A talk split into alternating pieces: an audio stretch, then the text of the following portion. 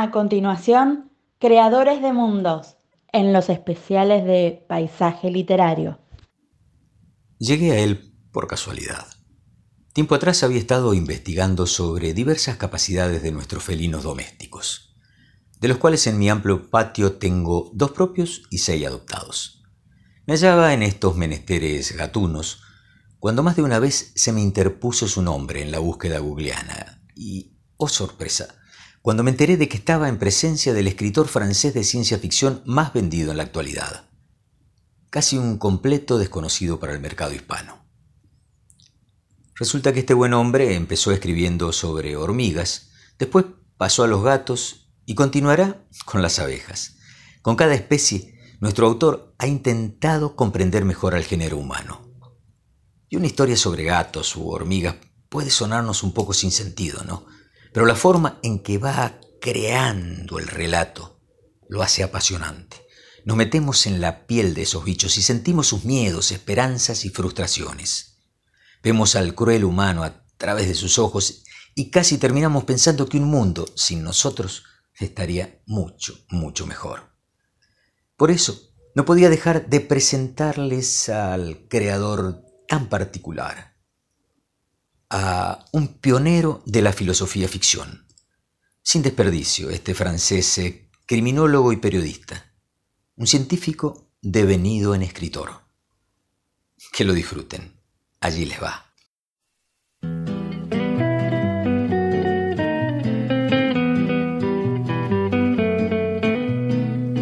El año en que cumplí ocho años fue un año extraordinario.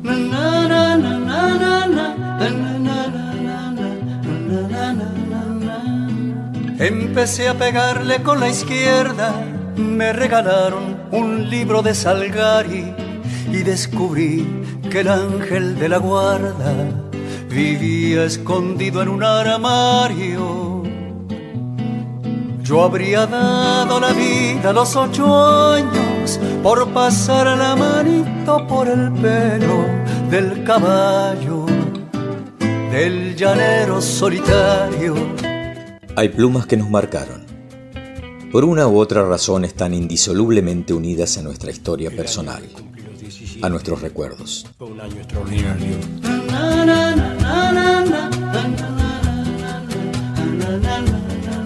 Robé una foto de amor de Rita Hayworth.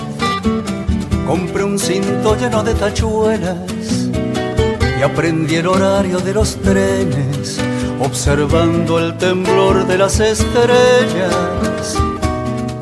Yo hubiera dado la vida a los 17 por recorrer subido en una moto el perfil de la República Argentina. Con sus cuentos, poemas y novelas, esos hombres y mujeres tocados por una virtud exquisita fueron ofrendándonos escenarios atrapantes, fabulosos, inaccesibles a nuestra mundana cotidianeidad.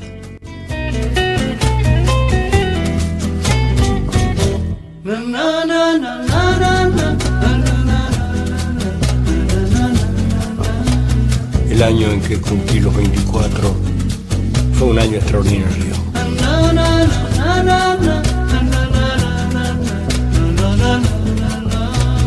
Sobre la espalda interminable de la mujer más desnuda de la tierra, escribí una canción que presenté al Festival Nacional de la Tristeza.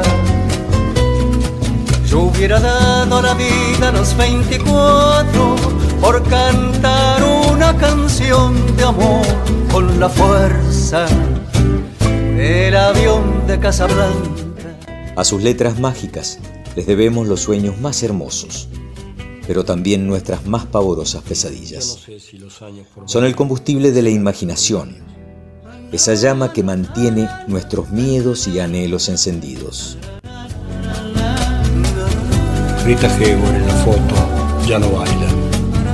El cinto con tachuelos se ha perdido. Y en el Museo de Cera de París está el caballo del llanero solitario.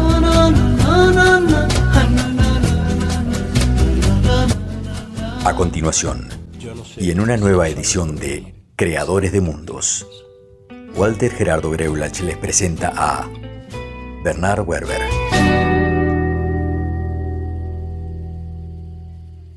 ¿A ustedes no les sucede que a veces descubren libros por casualidad y al tenerlos en las manos se encuentran con una pequeña e inesperada maravilla?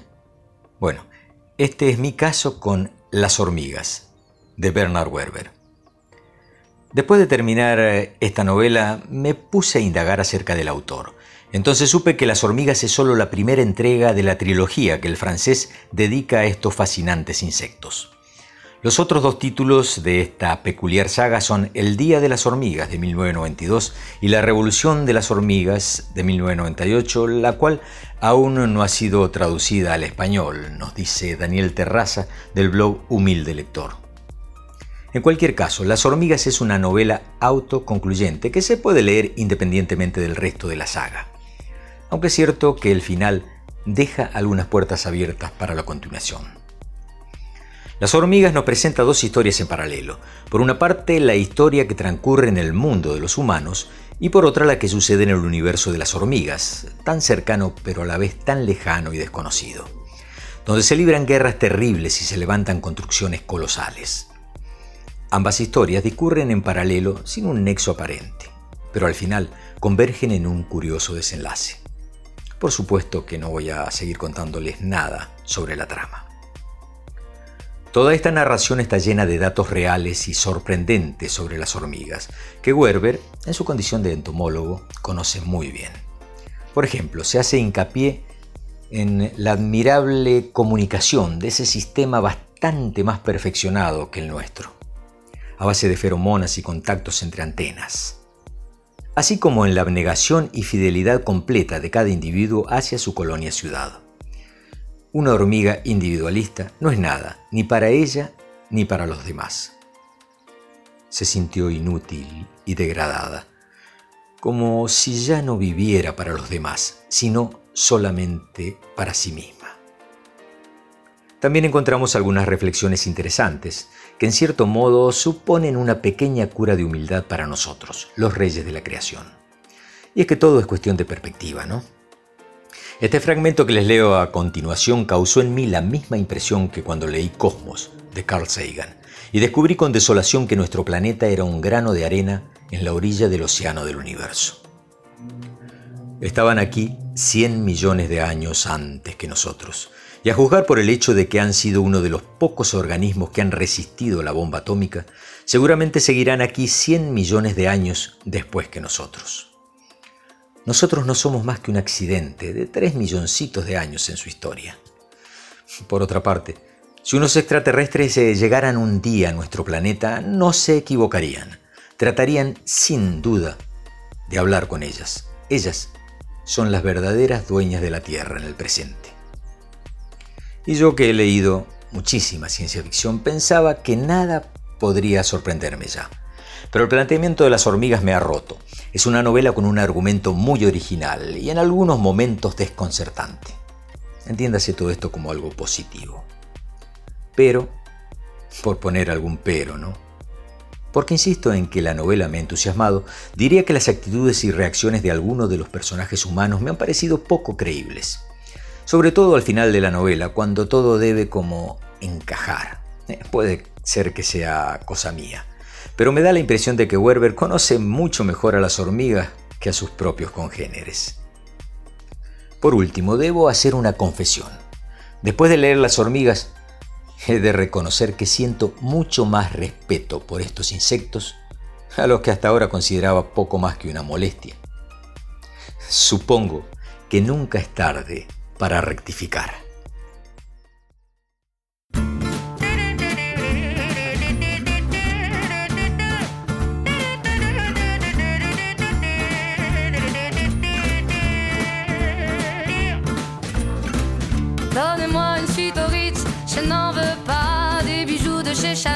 Je n'en veux pas. Donnez-moi une limousine, j'en ferai quoi?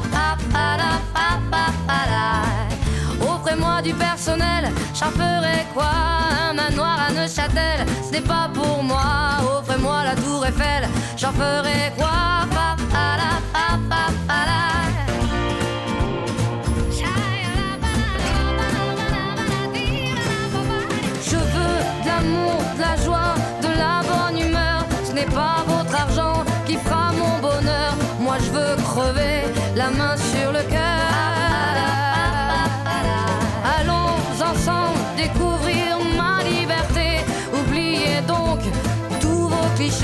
Bienvenue dans ma réalité.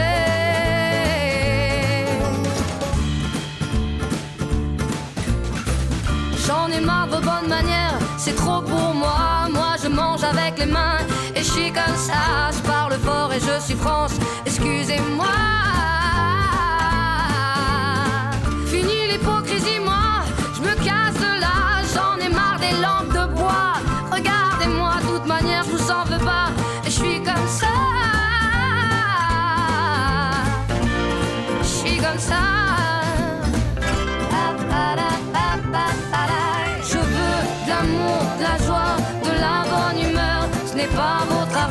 Qui fera mon bonheur. Moi je veux crever la main sur le cœur.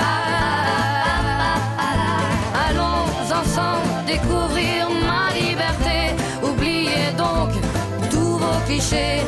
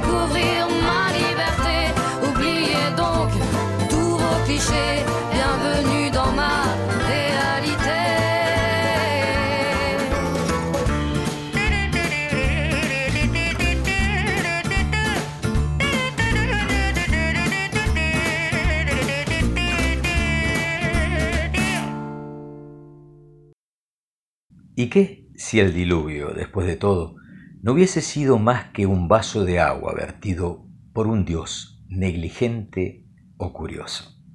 Bernard Werber. Bernard Werber es un escritor francés, eh, como ya les comenté, conocido sobre todo por su trilogía de las hormigas. En su obra podemos encontrar elementos de mitología, espiritualidad, filosofía, ciencia ficción, biología y futurología. Nació en Toulouse, Alta Garona, el 18 de septiembre de 1961. Desde los 14 años ha escrito historietas para fanzine, cosa que le será muy útil en sus novelas, especialmente en El Imperio de los Ángeles. Tras sus estudios de criminología se hizo periodista científico y trabajó una decena de años, especialmente para Eureka, la revista del sitio de las ciencias y la industria francesa. También fue colaborador habitual del Nouvel Observateur y de esos años le viene su gusto por la ciencia, que él mezcla con sus temas favoritos, desde las hormigas a la muerte, pasando por los mismos orígenes de la humanidad. Las obras de Werber se han traducido a 35 idiomas, con más de 15 millones de ejemplares vendidos en el mundo. Es uno de los autores franceses contemporáneos con más ventas. Asimismo, se lo considera una especie de escritor de culto en Corea del Sur y Rusia. A raíz de su libro, El árbol de los posibles, ha iniciado un proyecto que trata de imaginar las distintas posibilidades que deparará el futuro a la humanidad. Un perro es capaz de aprender y de retener el sentido de 120 palabras y comportamientos humanos. Un perro sabe contar hasta 10 y puede efectuar sencillas operaciones matemáticas, como la adición y la sustracción. Por lo tanto, un perro posee una mentalidad equivalente a la de un niño humano de 5 años. Por el contrario, un gato, al que propones aprender a contar, a reaccionar a palabras concretas o a reproducir gestos humanos, no tarda en hacerte entender que no tiene tiempo que perder con tales estupideces. Por lo tanto, un gato posee una mentalidad similar a la de un adulto humano de 50 años. Bernard Werber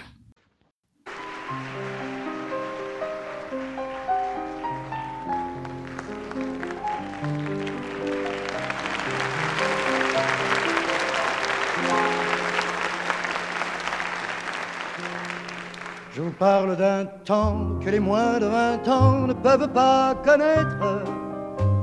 Montmartre en ce temps-là accrochait des lilas jusque sous nos fenêtres et si l'humble garni qui nous servait de nid ne payait pas de mine.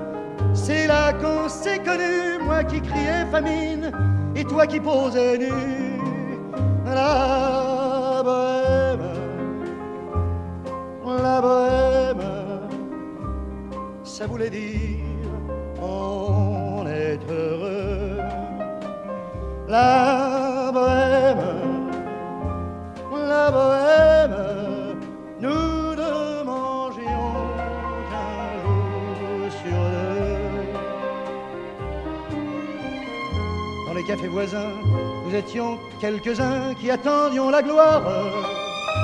Et bien que miséreux, avec le ventre creux, nous cessions d'y croire. Et quand quelques bistrots, contre un mort pas chaud, nous prenaient une toile, on récitait des vers groupés autour du poêle en oubliant l'hiver.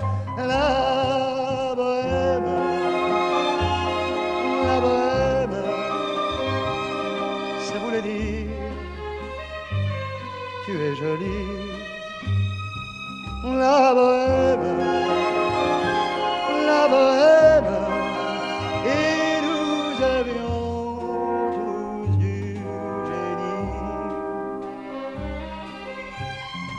Il m'arrivait devant mon chevalet de passer des nuits blanches retouchant le dessin de la ligne d'un sein, du galbe d'une hanche et ce n'est qu'au matin qu'on s'asseyait enfin devant un café crème épuisé mais ravi, fallait-il que l'on s'aime et qu'on aime la vie?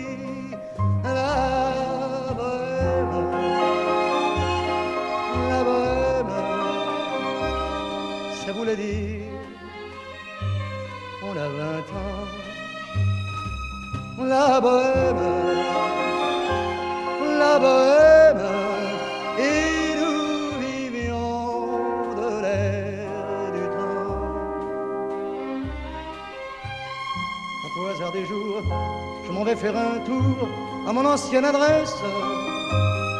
Je ne reconnais plus ni les murs, ni les rues qui ont vu ma jeunesse en haut d'un escalier.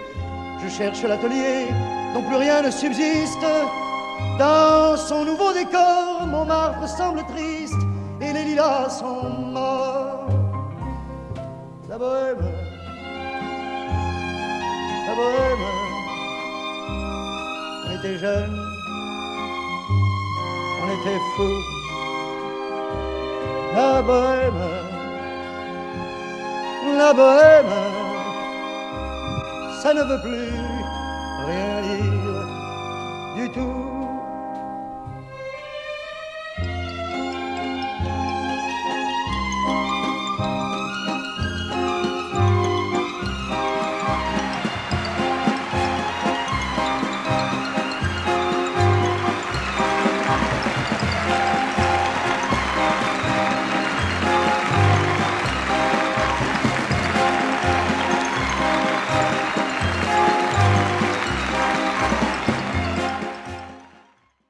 Los humanos no son como nosotros. Ya desde el punto de vista físico son diferentes. Avanzan sobre las patas traseras en una postura vertical bastante inestable que siempre me ha intrigado. Son más grandes, más altos, sus brazos se prolongan con unas manos que terminan en dedos articulados, con uñas planas, no retráctiles. Tienen la piel cubierta de tela. Las orejas planas y redondas están situadas a los lados. Los bigotes son muy cortos y no poseen cola visible. En lugar de maullar, producen sonidos guturales, acompañados de chasquidos de la lengua. Un olor a setas eh, emana de ellos. Por regla general son ruidosos, torpes, con un sentido del equilibrio muy limitado. Mi madre siempre me ha dicho, desconfía de los humanos, son imprevisibles. Justo en ese momento, abriéndose paso entre la multitud apiñada delante de mi casa, llega mi humana personal. Mi sirviente es un bello espécimen de hembra. Lleva una larga melena de brillantes cabellos castaños recogidos con un coletero rojo muy bonito. Se llama Natalie. Cruza la puerta sujetando mal que bien una gran caja de cartón con los brazos. Para demostrarle que si pudiera la ayudaría, corro hacia sus piernas y zigzagueo entre sus pies castañeteando amablemente los dientes. Sorprendida, desequilibrada y a punto de caer, se recupera duras penas y profiere varios sonidos, entre los cuales percibo mi propio nombre, Bastet. Deduje que me llamaba así por su manera de dirigirse a mí. Su entonación me lleva a pensar que desea jugar, entonces doy un repentino paso hacia un lado y la pillo por sorpresa. Esta vez cae cuán larga es con la caja. Menuda idea la de caminar eh, solo sobre las patas traseras, la verdad. Me acerco y me froto contra ella entre ronroneos, confiando en que acceda a acariciarme para agradecerme la broma, que pone de manifiesto nuestro alto nivel de complicidad. Natalie pronuncia unas palabras en su incomprensible lengua. Por su entonación me da la impresión de que también ella está conmocionada por lo ocurrido en el exterior. De inmediato sugiero que nos relajemos un momento al ponerme a jugar con un calcetín tirado en el suelo y que ya he mordisqueado con ganas. Había percibido en él un olor a sudor humano, un tanto agrio, pero muy atrayente. En lugar eh, de sumarse, ella se levanta y sacude la caja como para comprobar el estado de su contenido. Más tranquila prosigue su avance hacia el salón. ¿Cuál es ese nuevo juguete pesado y voluminoso? Me pongo a imaginar un enorme peluche, una muñeca con un cascabel o incluso una bola de cables eléctricos. Me encantan las bolas de cables eléctricos. Cuando desembala la caja, me doy cuenta decepcionada de que se trata solo de una gruesa placa negra de bordes angulosos. Pasa la media hora siguiente fijándola a la pared. Una vez hecho eso, me sumo a la mesa y la examino más de cerca. La toco. Es un monolito, triste y frío, no emite ninguna onda. Bostezo para darle a entender que el regalo no me interesa. En cambio, Natalie, dedicada a su febril actividad, parece muy absorta en su nueva adquisición. Cuando le enciende aparecen manchas de color y se oyen sonidos extraños. Se sienta en el sillón y utiliza una cajita negra para cambiar los colores y los ruidos emitidos. Postezo de manera más ostensible y me percato de que tengo hambre y no me gusta tener hambre. No obstante, en lugar de ocuparse de mí, mi sirvienta humana se ha instalado ante su extraña lámpara mural y parece tan fascinada como una mariposa por una llama. Me concentro en su mente e intento percibir sus sentimientos. Parece un poco traumatizada. Entonces miro las manchas coloridas de la placa negra y me doy cuenta de que los círculos beige son rostros humanos, que alternan con imágenes de coches o de humanos que caminan. Escrutando todavía mejor o cerrando un poquito mis ojillos, consigo reconocer la escena a la que he asistido un rato atrás. Aparece el edificio de enfrente con la bandera azul y blanca y roja. Incluso se ve al humano de negro en el momento en que ha sido capturado e introducido en el vehículo que hacía ruido y llevaba una luz azul zumbante. El sonido que proviene de la placa negra es una sucesión de voces humanas que hablan deprisa. Una escena algo más larga que las demás muestra jóvenes humanos tendidos entre charcos rojos. La voz es cada vez más rápida, con entonaciones coléricas.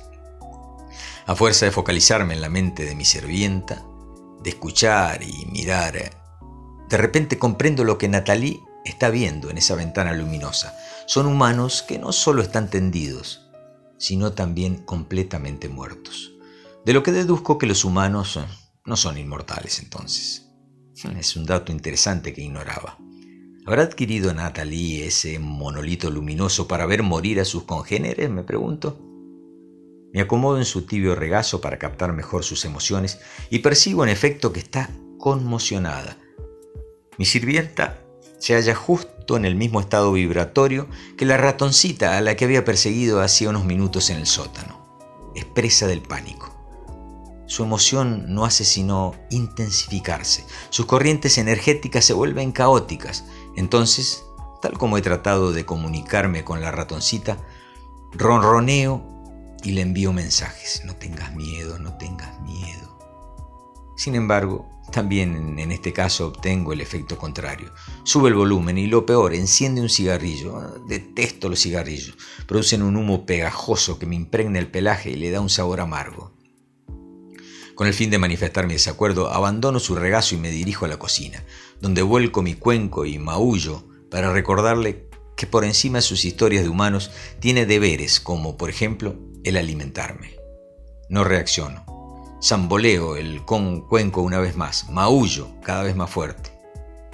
Por último, Natalie se levanta. Bien, pero en lugar de ocuparse de mí, me encierra en la cocina donde me he refugiado a la espera de mi sustento y luego oigo que vuelve a sentarse y sube el volumen de esa placa luminosa.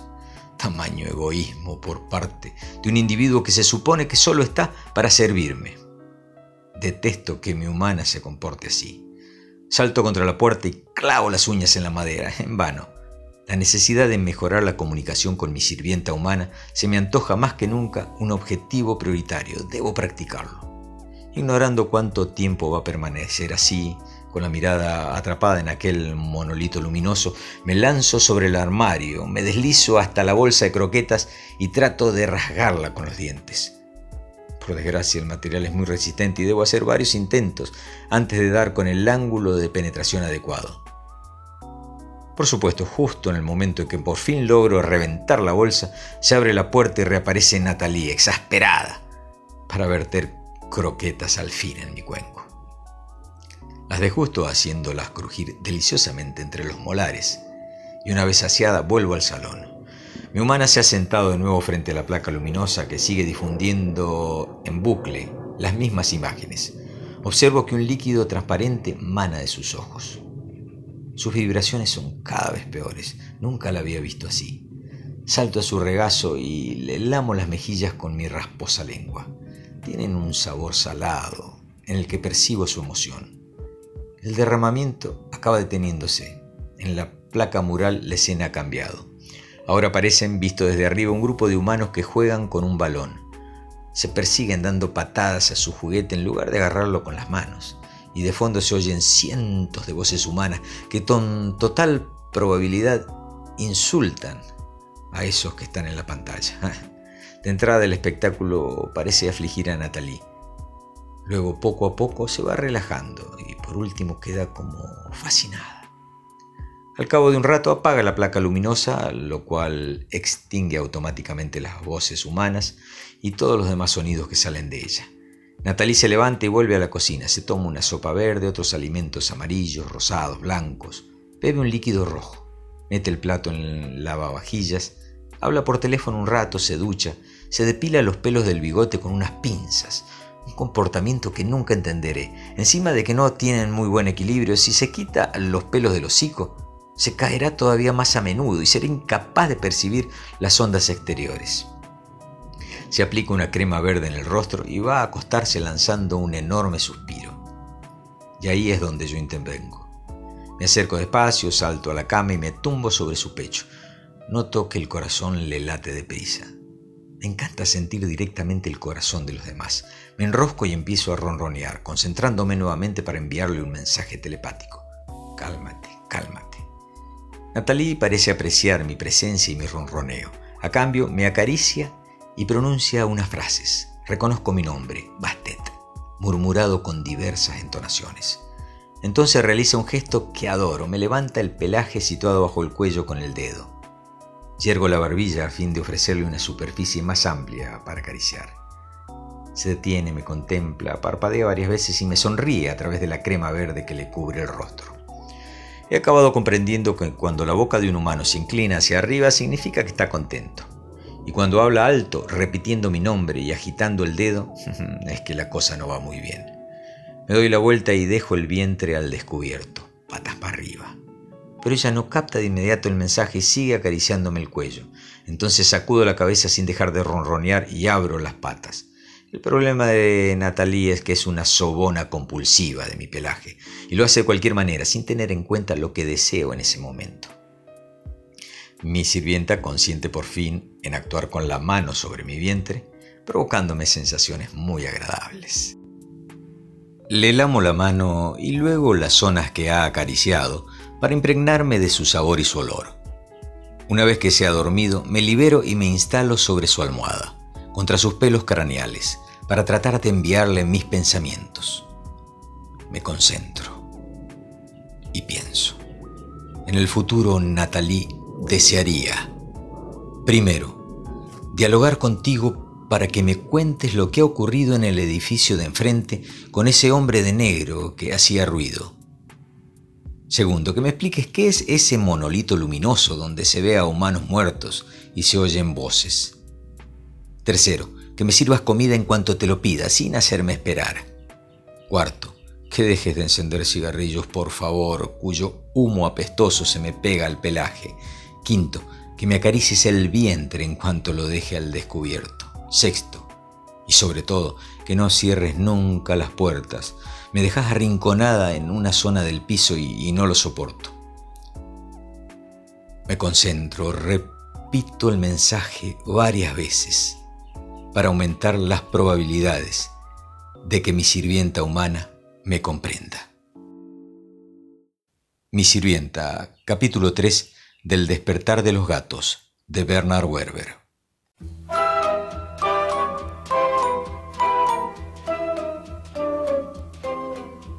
Sous le ciel de Paris s'envole une chanson. Elle est née d'aujourd'hui dans le cœur d'un garçon. Sous le ciel de Paris marchent les amoureux. Leur bonheur se construit sur un air fait pour eux. Sous le pont de Bercy, un philosophe assis, deux musiciens, quelques badauds, puis des gens par milliers. Sous le ciel de Paris jusqu'au soir vont chanter hmm, l'hymne d'un peuple épris de sa vieille cité. Près de Notre-Dame, parfois couvre un drame. Oui, mais à Paname, tout peut arriver. Quelques rayons d'un ciel d'été, l'accordéon d'un marinier, l'espoir fleurit au ciel de Paris.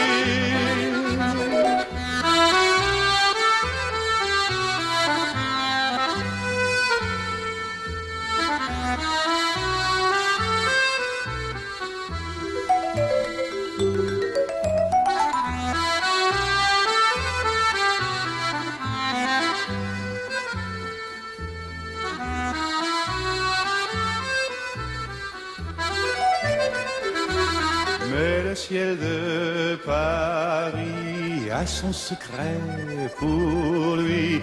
Depuis vingt siècles, il était pris de notre île Saint-Louis. Quand elle lui sourit, il met son habit bleu. Quand il pleut sur Paris, c'est qu'il est malheureux. Quand il est trop jaloux de ses millions d'amants, fait gronder sur nous son tonnerre éclatant. Mais le ciel de Paris n'est pas longtemps cruel. Hmm, Pour se faire pardonner, il offre un arc-en-ciel.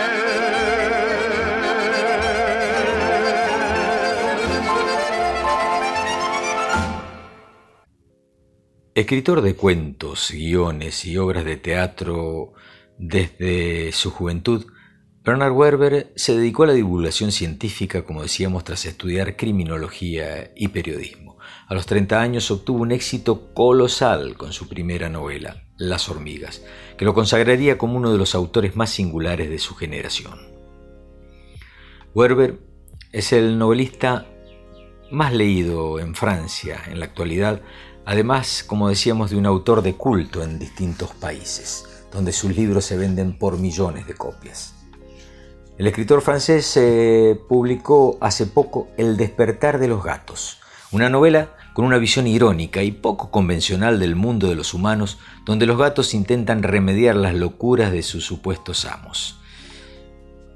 El despertar de los gatos, del cual les leí un capítulo en el bloque anterior, relata la historia de Bastet, una gatita del barrio de Montmartre, en París, que es testigo de la masacre terrorista del cabaret Bataclan. Nada le gustaría más a esta gatita que comunicarse con Natalie, su propietaria, a la que ella llama sirvienta humana. Su encuentro con Pitágoras, un nuevo vecino siamés, un gato de laboratorio con conexión a Internet y que lo sabe todo sobre los humanos, pondrá patas arriba su vida. Sobre todo cuando tenga que enfrentarse en una lucha a muerte contra un poderoso clan de ratas que amenaza con aniquilar la humanidad. ¿Y qué nos puedes eh, contar sobre el despertar de los gatos? Eh, le preguntan en una entrevista en la revista Marca. Y bueno, el despertar de los gatos es una reflexión sobre el lugar del ser humano en el planeta y para comprender al ser humano he tomado el punto de vista de los gatos. Los gatos nos observan y da la sensación de que está pensando algo sobre ti. Yo he tenido tres gatos y los tres gatos me miraban fijamente cuando trabajaba, cuando escribía. Y como novelista siempre me he preguntado en qué estarían pensando y qué piensan de mí y qué piensan de los seres humanos en general. Cuando observas a los gatos te das cuenta de que son animales muy libres, muy independientes. Y si no hubiera seres humanos, recuperarían enseguida su capacidad de supervivencia en su entorno natural. Son muy vivos. En realidad no necesitan al ser humano.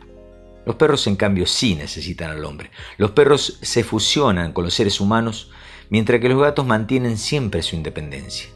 La gente adopta perros para ser querida, pero cuando adoptas gatos, creo que es un poco por su dimensión de misterio, ¿no?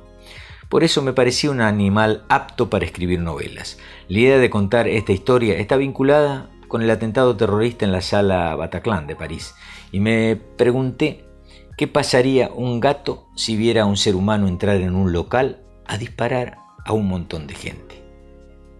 Somos la única especie que comete matanzas contra sí mismo, que tiene capacidad de odiar. Los gatos no son animales específicamente éticos, pero no matan sin motivo. Tienen un aspecto fascinante.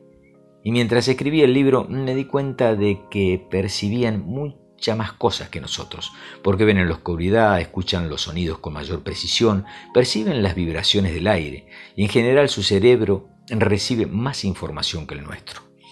Por eso de alguna manera me parece un poco como que fueran extraterrestres que viven entre nosotros. ¿Y cuál es la clave? ¿Cuál es el secreto del éxito del despertar de los gatos para vos? Intento contar historias sencillas a través de las cuales transmito conceptos filosóficos, porque todos los seres humanos se plantean preguntas sobre el futuro de nuestra especie. Y yo lo que busco son formas distintas de hablar de la humanidad usando punto de vista de animales. Cuando escribo yo no me planteo qué tengo que escribir bien.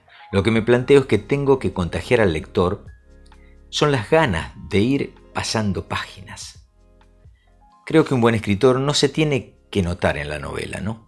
El lector no tiene que estar diciendo que bien escribe, sino que tiene que estar preguntándose qué le va a pasar al protagonista.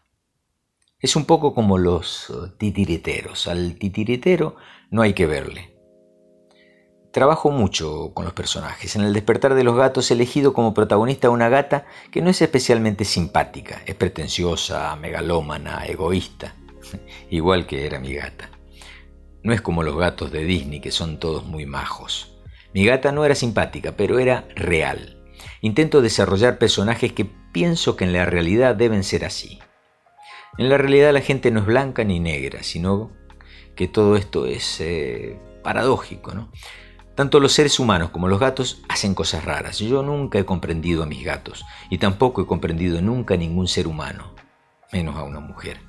Vivo en un mundo de misterio y de interrogantes. En mis novelas van a ver que intento transmitir esos interrogantes a mis lectores. Todo cuanto nos rodea es para mí interrogación y misterio. ¿En qué momento decide Bernard Werber, que había estudiado criminología y periodismo, ser novelista? Mm, me cuesta mucho trabajo aguantar la autoridad. Y en el periódico en el que trabajaba éramos 120 periodistas y 100 jefes. Y yo era uno de los 20 que trabajaba y me molestaban los otros 100 que mandaban. Los que trabajábamos cobrábamos muy poco y los que no trabajaban tenían sueldos astronómicos, como sucede siempre, ¿sí? Y llegó un momento en el que no podía con ello, así que pedí una subida de sueldo y prefirieron despedirme. Entonces escribí Las hormigas y de alguna manera vino solo, y luego he tenido mucha suerte. Pero imaginaste que ibas a tener el éxito que tuviste con las hormigas, de esto ya hace 30 años. No, yo nunca quise ser autor de bestseller, ni siquiera sabía que uno pudiese ganarse la vida con este oficio, solo quería publicar un libro. Fue mi editor el que se empeñó en que fuera un bestseller. Lo que me gusta de este oficio es que no tengo la obligación de escribir otro. Yo cada mañana escribo 10 páginas y cada año, si puedo, publico un libro, sin, sin apuro, sin exigencias. Y para mí se ha ido de a poquito convirtiendo en un oficio y me costaría muchísimo volver a una empresa con jefes. A mí no me molesta si son jefes competentes, pero los jefes que tenía yo entonces es que ni siquiera habían ido al colegio, eran jefes estúpidos que impedían que el periodismo hiciera reportajes interesantes. Yo mis reportajes eh, más interesantes los he hecho como novelista no como periodista. Pero se puede decir eh, que soy un escritor feliz. Y a ver, ¿cómo ha evolucionado o en qué ha cambiado Bernard Werber en estas tres décadas que llega escribiendo novelas? Y bueno, intento conseguir cada vez mejor los finales, porque para mí un libro es como un truco de magia, tiene que ser muy, muy sorprendente. En lo que más avanzo es en el suspenso, en las sorpresas, y también intento encontrar conceptos originales, porque pienso que mi principal competencia son las series de televisión. Tengo que ser más original y más rápido que las mejores series de televisión, así que tengo que mantenerme al corriente de todo lo que se hace en materia audiovisual.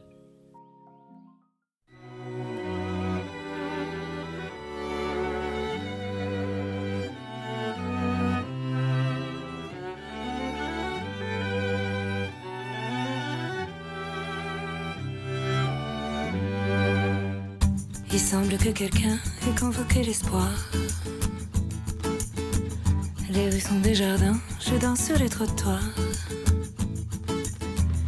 Il semble que mes bras soient devenus des ailes, qu'à chaque instant qui vole, je puisse toucher le ciel, qu'à chaque instant qui passe, je puisse manger le ciel. Les clochers sont penchés, les arbres dérésonnent. Ils croulent sous les fleurs au plus roux de l'automne. Plus, la pluie chante doucement. Et même les réverbères ont un impatient. Et même les cailloux se donnent l'air important. Car je suis l'amoureuse. Oui, je suis l'amoureuse. Et je tiens dans mes mains la seule de toutes les choses. Je suis l'amoureuse. Je suis ton amoureuse. Et je chante pour toi la seule de toutes les choses qui vaille d'être là, qui vaille d'être là. Le temps s'est arrêté, les heures s'envolagent. Les minutes frissonnent et l'ennui fait naufrage. Tout paraît inconnu, tout croque sous la dent. Et le bruit du chagrin s'éloigne lentement. Et le bruit du passé se tait tout simplement. Oh, les murs changent de pierre, le ciel change de nuage. La vie change de manière et danse les mirages. On a vu m'attendir, le destin se montrer. Il avait mine de rien de tout emporter.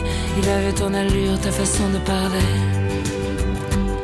Car je suis l'amoureuse, oui, je suis l'amoureuse. Et je tiens dans mes mains la seule de toutes les choses. Je suis je suis ton amoureuse. Et je chante pour toi la seule de toutes les choses qui vaille d'être là, qui vaille d'être là.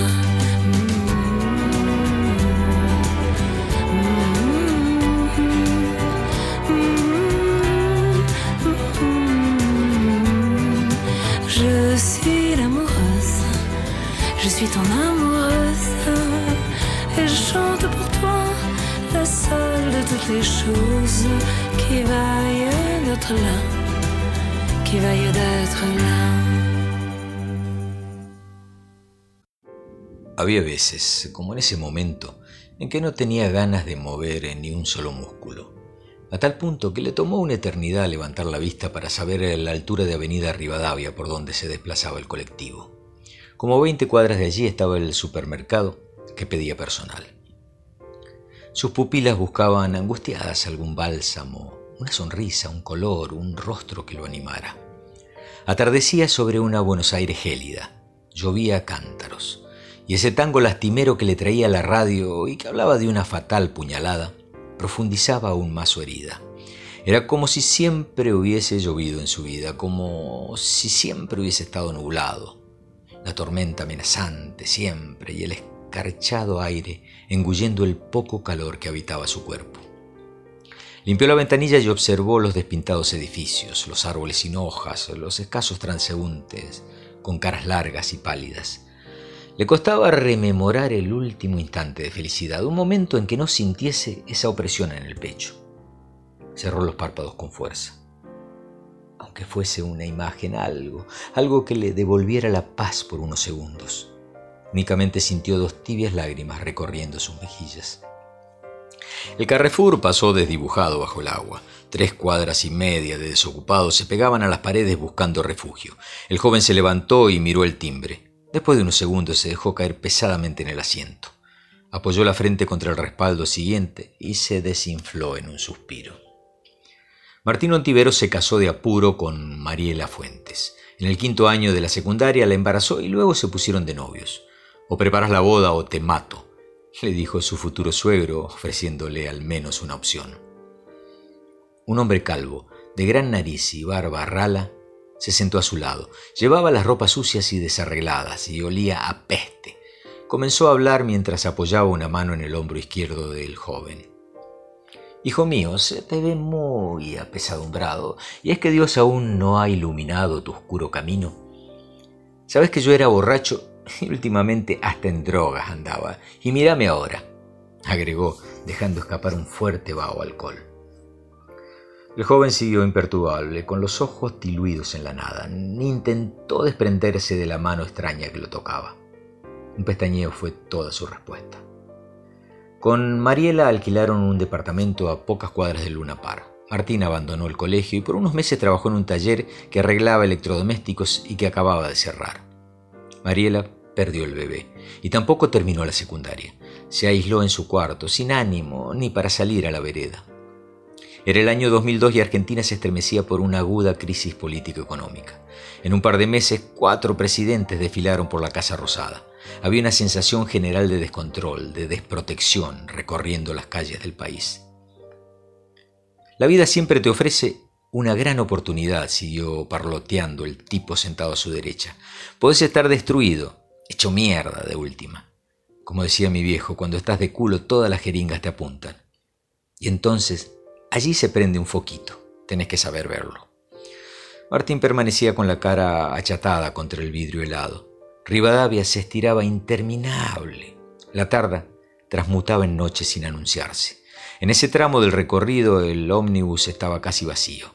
En la radio, Violeta Parra cantaba, en una versión grabada pocos meses antes de suicidarse, su homenaje a la vida. La chance te llega cuando menos la esperás, en frío, sin aviso. Redundaba el vagabundo, atizándose los pegajosos bigotes con dos de sus dedos. En cualquier momento te toca y si no sabes distinguirla, te jodiste. No hay vuelta de hoja, hijo mío. Necesitas coraje y claridad para escoger el camino correcto.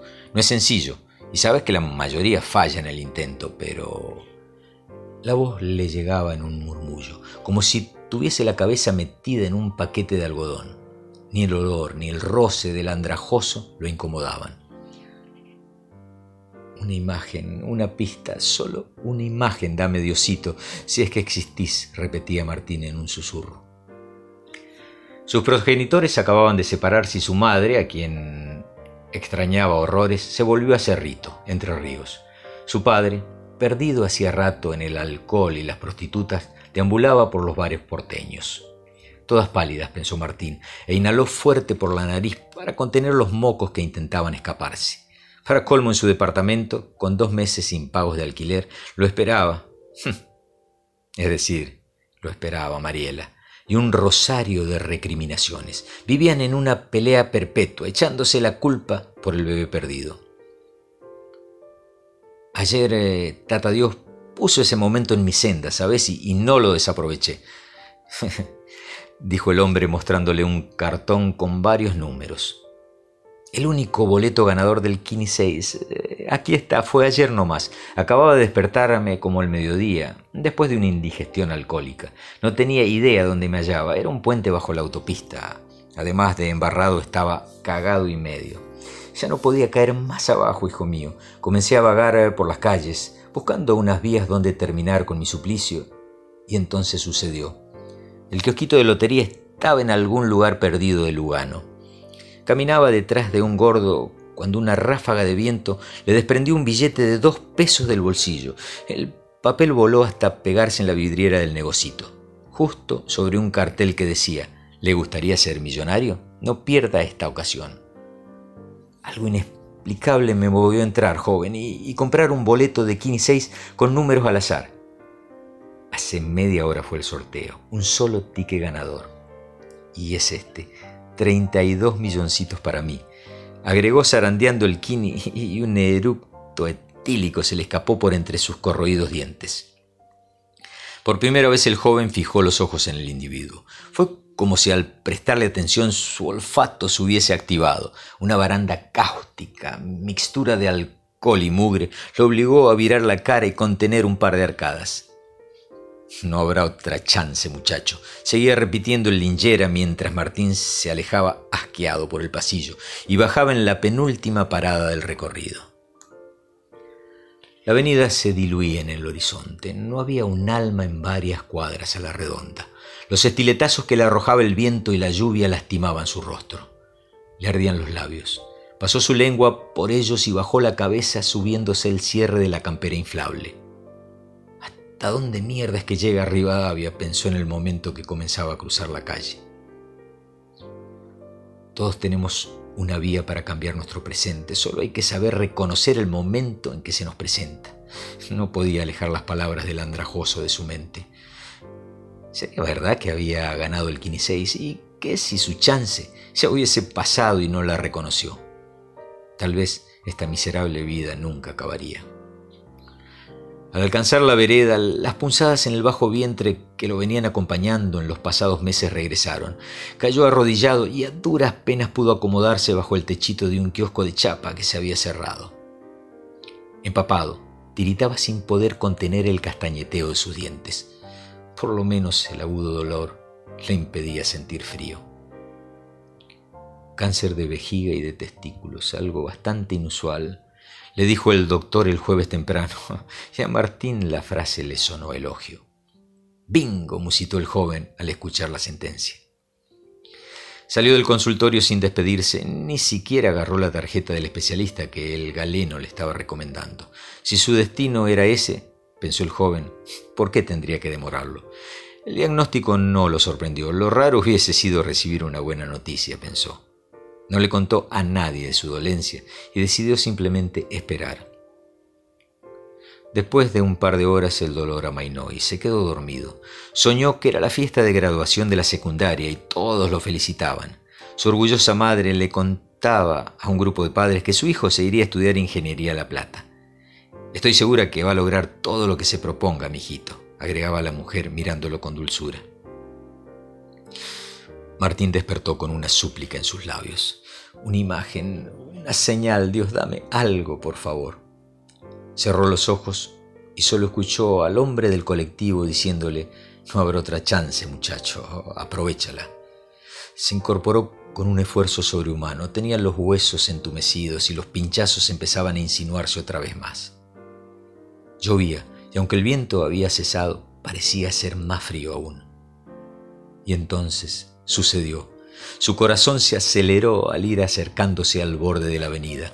Miró excitado el cartel luminoso del camión que se acercaba. Esta es tu gran oportunidad. Termina con tu existencia de pobre para siempre, rezaba la publicidad. Martín no alcanzó ni siquiera a saber de qué empresa se trataba.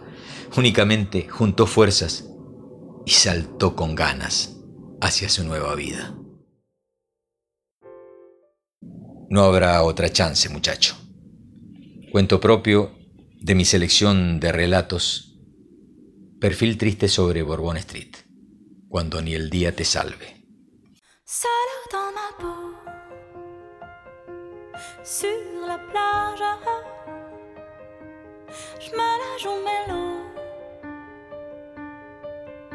drague les nuages, seul dans c'est dommage. Et c'est tellement chouette. Tu mets tes cigarettes sur la plage, solo dans le bateau. Je mets les voiles, mais solo je prends l'eau. Des matelots.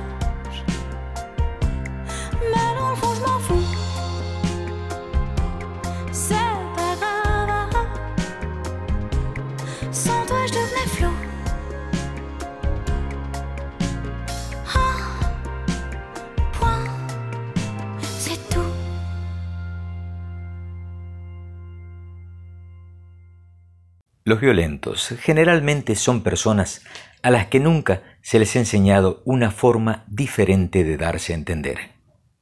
Bernard Werber.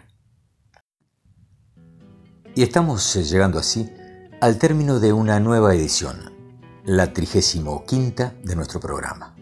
Hoy con una obra tan interesante como poco conocida. Espero haberles inoculado el bichito de la curiosidad y que salgan disparados a leer al gran Bernard Werber. Y aunque muchos de sus libros no se consiguen en español, ya con la trilogía de las hormigas y el despertar de los gatos tendremos suficiente. Abrazo cálido, mi hermosa gente, deseando tenerlos de nuevo ahí cerquita, en el otro lado, en muy poco tiempo. Será cuando por la onda de paisaje literario tiemble la voz de Walter Gerardo Greulach, ofrendándoles otro de sus creadores de mundos. Agradecido por siempre y quedo entonces a sus órdenes. El año en que cumplí los 17 fue un año extraordinario.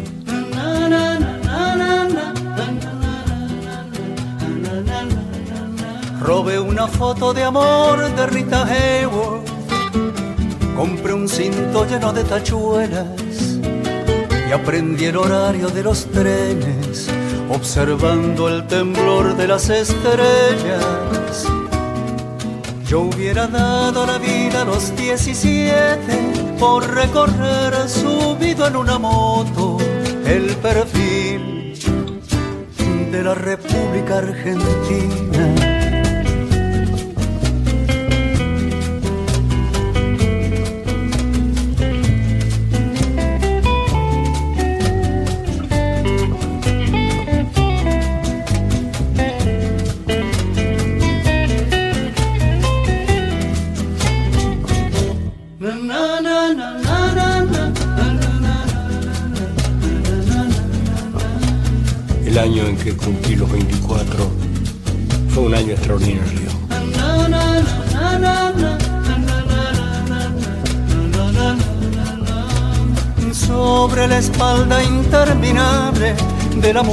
más desnuda de la tierra, escribí una canción que presenté al Festival Nacional de la Tristeza yo hubiera dado la vida a los 24 por cantar una canción de amor con la fuerza del avión de Casablanca.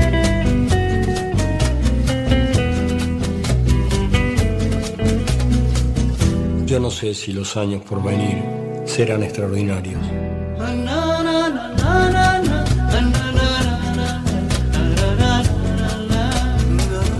Rita Hayworth en la foto ya no baila.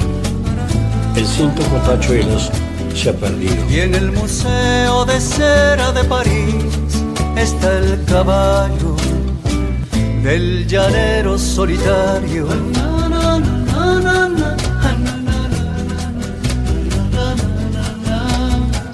Yo no sé si los años por venir serán extraordinarios.